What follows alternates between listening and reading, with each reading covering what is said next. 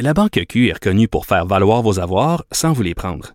Mais quand vous pensez à votre premier compte bancaire, tu sais, dans le temps à l'école, vous faisiez vos dépôts avec vos scènes dans la petite enveloppe. Hmm, C'était bien beau. Mais avec le temps, ce vieux compte-là vous a coûté des milliers de dollars en frais, puis vous ne faites pas une scène d'intérêt.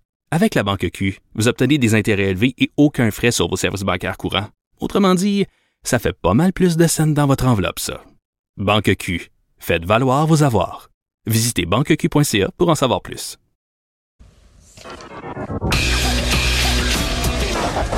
On n'est pas obligé d'être d'accord, mais on peut en parler. Sophie Durocher, on n'est pas obligé d'être d'accord. Cube Radio.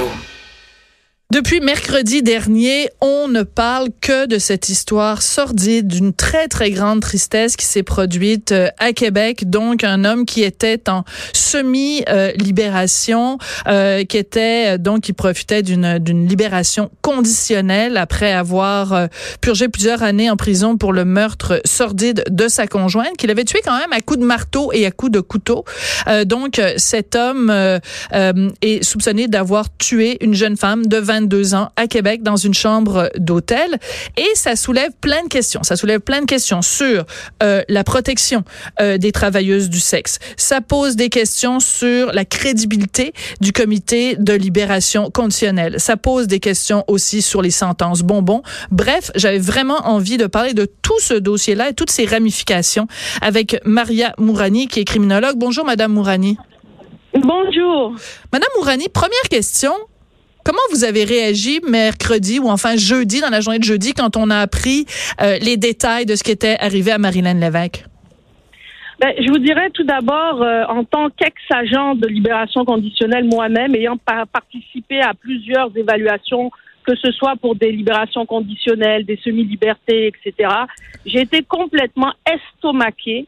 Hum. De même, en fait, ce qui m'a estomaqué, c'est que le fait d'aller voir des prostituées soit mis dans un plan correctionnel. Pourquoi ça m'a estomaqué?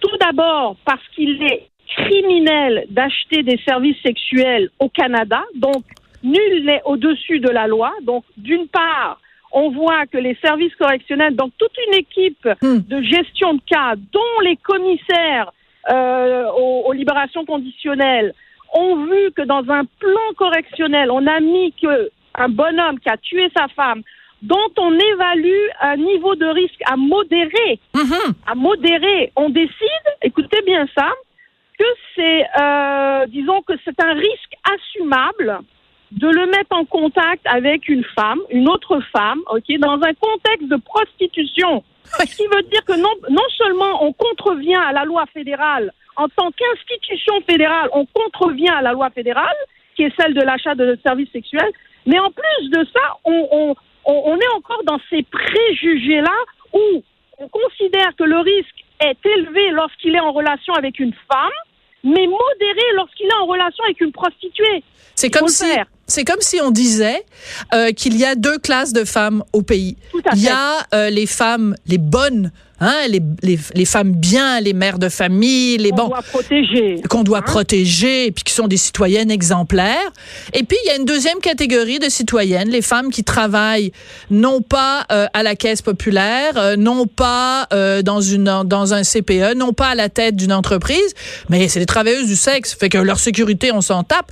Et la semaine dernière, j'ai interviewé une intervenante, en fait la directrice de l'organisme Stella à Montréal. Je sais que c'est elle ne fait pas nécessairement l'unanimité mais mhm. c'est ce qui l'a le plus choqué, elle, en disant, ben, on est en train de dire aux travailleuses du sexe, votre sécurité, le gouvernement fédéral s'en fout.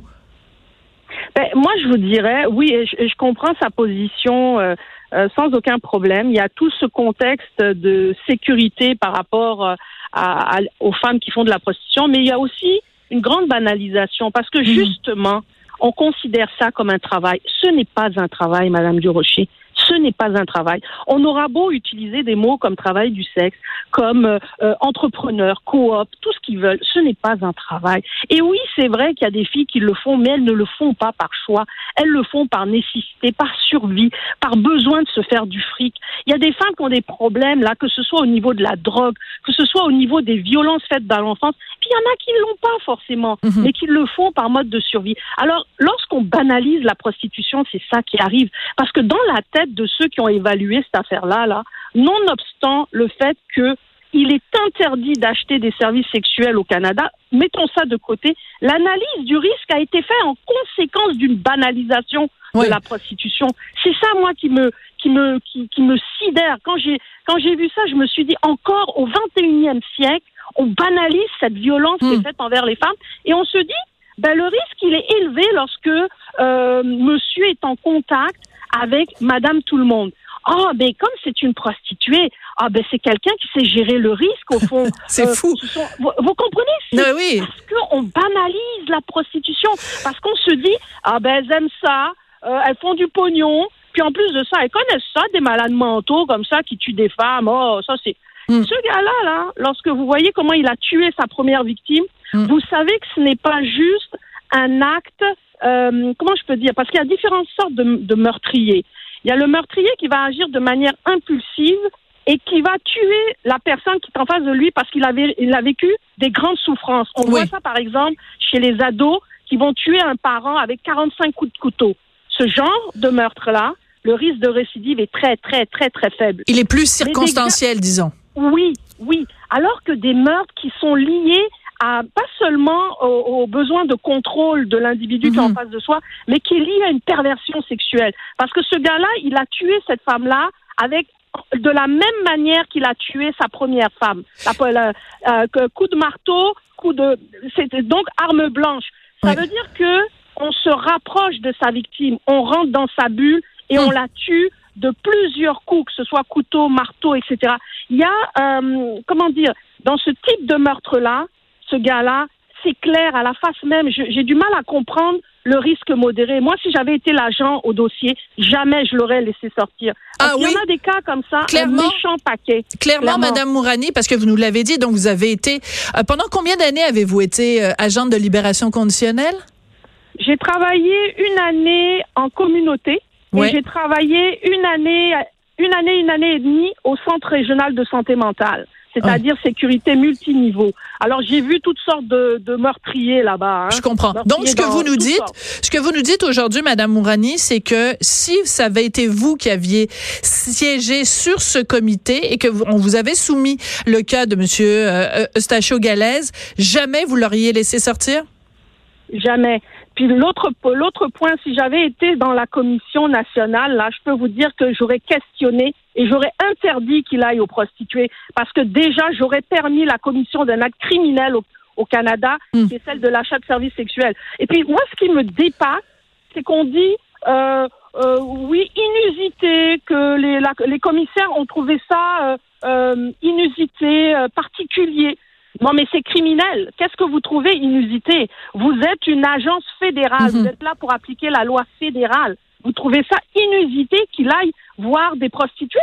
Je suis désolée. C'est pas inusité. D'accord. criminel. Il y, a, il y a un autre point qui est extrêmement important de raconter dans la chronologie des événements. Donc, euh, ce Mhm. monsieur, Stachio Galaise, était client d'un salon de massage à Québec où travaillait euh, la victime.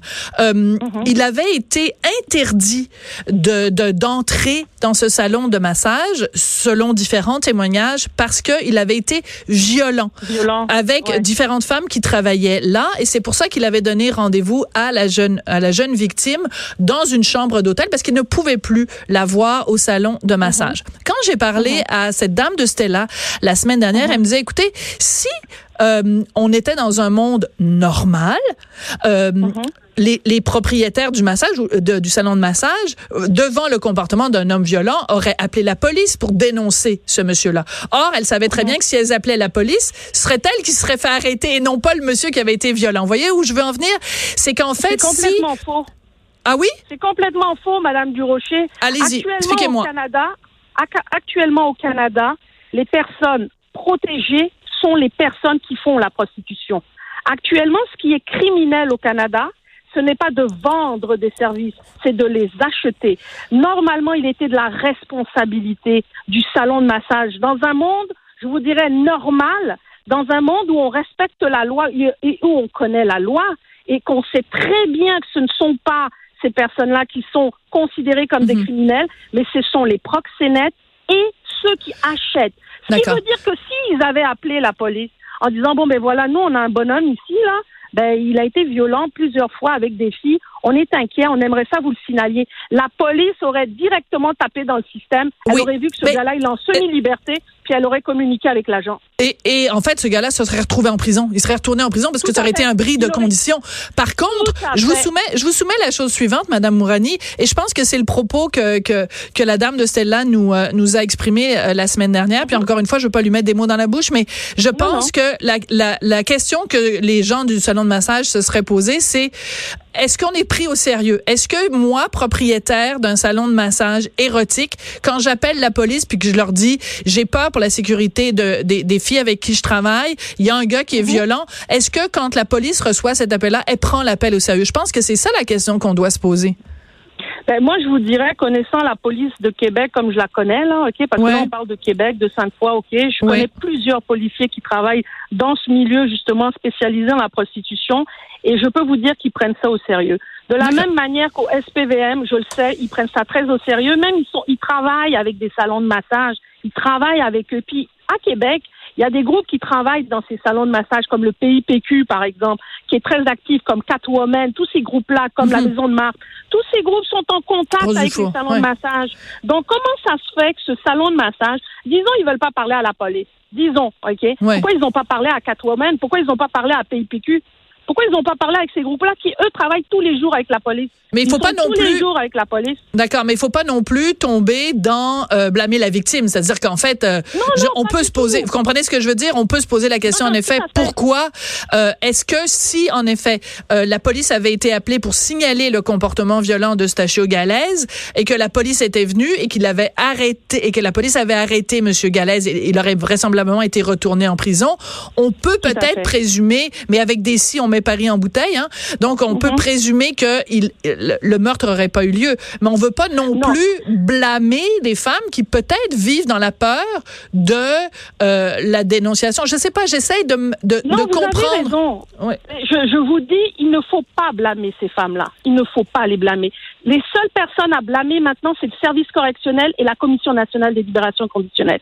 Ce n'est pas du tout euh, ces femmes-là ou même euh, le, le, euh, le salon de massage. Parce que veut, veut pas, on a beau avoir des protections, il y a aussi les préjugés. C'est-à-dire, peut-être que dans le salon de massage, il y a de la prostitution qui se Mhm. fait. Puis là, ils, se- ils savent qu'ils sont illégaux. Alors, ils osent pas trop appeler la police. Voilà. Oui, peut-être ils auraient pu appeler PIPQ et tout. Mais les seuls responsables dans ce dossier-là, pour moi, les seuls responsables, après l'analyse que j'ai fait même de ce qui est sorti au niveau des propos tenus par les commissaires, Mhm. c'est la commission et c'est l'équipe de gestion de cas du service correctionnel. Mais par contre, ce que je dis, c'est qu'il ne faut pas que la mort de cette femme-là n'ait servi à rien.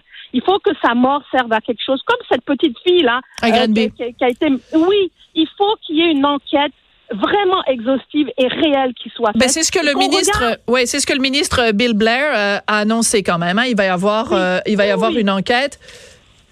Mais il, il faut que ça serve pas seulement à, à faire une enquête pour une enquête. Il faut qu'on regarde les pratiques du service correctionnel. Mhm. Ce n'est pas normal qu'une agence fédérale qui fait partie de la sécurité publique trouve normal et banal Bien la sûr. prostitution. C'est pas normal ça. Mhm. Ça c'est pas normal. Vous voyez donc c'est pour ça que je dis il faut que, au moins cette enquête là serve à comprendre pas seulement où ça a pas fonctionné. C'est pas juste ça, c'est pas juste ça a pas fonctionné puis qu'il y a eu une mauvaise évaluation du Mhm. risque. Pas juste ça. Il y a un problème dans le système. Et ce problème-là, il n'est pas juste au service correctionnel. Il est un peu partout dans la manière dont on voit la prostitution, dans la manière dont on banalise la prostitution et dont on regarde ces femmes-là qui sont dans la prostitution, non pas comme des victimes, comme des, pe- des personnes qui ont besoin d'aide et à leur rythme, mais comme des travailleuses. Et ça, là, tant qu'on n'aura pas compris ça dans notre société, on aura des drames comme ça. Oui. Euh, euh, donc vous êtes euh, d'accord euh, en partie, du moins, avec le député Pierre Paulus, le député conservateur, qui lui dit bon, c'est bien, c'est lui qui avait de toute façon réclamé depuis le début une enquête, Ouais. une enquête publique. Il dit c'est bien, on peut pas s'opposer à une telle enquête. Par contre, je crois qu'il faut aller beaucoup plus loin et plus rapidement. Euh, donc euh, c'est c'est une première étape, mais il va falloir faire beaucoup plus pour s'assurer qu'il y a que, que ce genre de de drame se reproduise pas.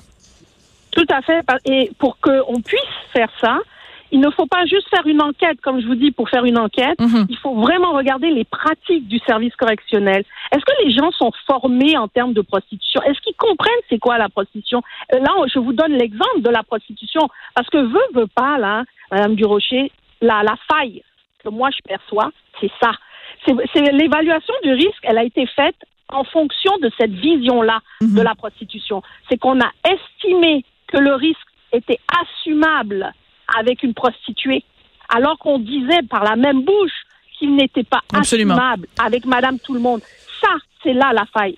Mais- Et mais- donc, c'est une pratique, vous voyez, qu'il faut revo- revoir, réviser. Et s'il faut donner des formations aux gens, aux commissaires, euh, aux agents, faut, si c'est des formations, si c'est autre chose, ben, il faut qu'on le sache pour pouvoir agir, pour pas que ça se reproduise. Marc Bellemare, à ce micro, euh, vendredi dernier, Marc Bellemare, donc ancien ministre euh, de la Justice et aujourd'hui avocat Mhm. spécialisé dans les, les droits des victimes, m'a dit carrément en ondes, euh, la commission des libérations conditionnelles, c'est une farce. Êtes-vous d'accord avec lui? Oui, il a, il a raison, il a raison. Et je vais vous dire pourquoi. Parce que quand on fait des nominations partisanes pour mettre des Ouais, gens dans voilà. des postes aussi stratégiques, je suis désolée. Ouais. Ça, ce sont, c'est le, écoutez, par exemple, la nomination des juges. Mais au moins, c'est des juges, c'est des avocats. Ils sont passés par le barreau. Mhm. Ils ont quand même eu une expérience dans le droit. Mais à la commission, là, il y a n'importe qui. Il faudrait qu'il y ait plus de criminologues là-bas. Parce Mm. que lorsque, je vais vous expliquer comment, comment les commissaires prennent Rapidement, rapidement. quatre à plus de 90%, ce sont des décisions qui sont entérinées. C'est-à-dire, l'agent de libération vient, elle dit, voilà moi ce que je vous dis qu'on doit faire, et puis les commissaires disent Amen. Non, il faut avoir des commissaires qui savent c'est quoi le crime, qui savent c'est quoi les crimes, qui savent c'est quoi le système, et qui sont capables de dire à un agent de libération, ben moi je suis pas d'accord avec toi. Tu vas Ouais. devoir me le démontrer. Alors, moi- il faut des gens compétents Mhm. Moi, je pense que la criminalité. ce qui serait intéressant, c'est de faire un petit peu de, de journalisme d'enquête et d'aller sortir la liste des gens qui siègent à cette commission et de savoir quel est leur background professionnel à chacun d'entre eux et voir quelles sont leurs compétences réelles ou est-ce qu'ils ont été simplement nommés là parce que ce sont des amis du, du parti euh, du parti libéral. Faudrait voir. Il faudrait voir. Faudrait Ben, écoutez, voir. la question Ouais, est lancée, Madame Mourani. Merci beaucoup d'avoir pris le temps de, de nous parler euh, aujourd'hui. Maria Mourani, euh, criminologue, c'est toujours euh, intéressant de vous parler et de débattre avec vous. Merci. Merci à vous. Au revoir, Madame Durocher.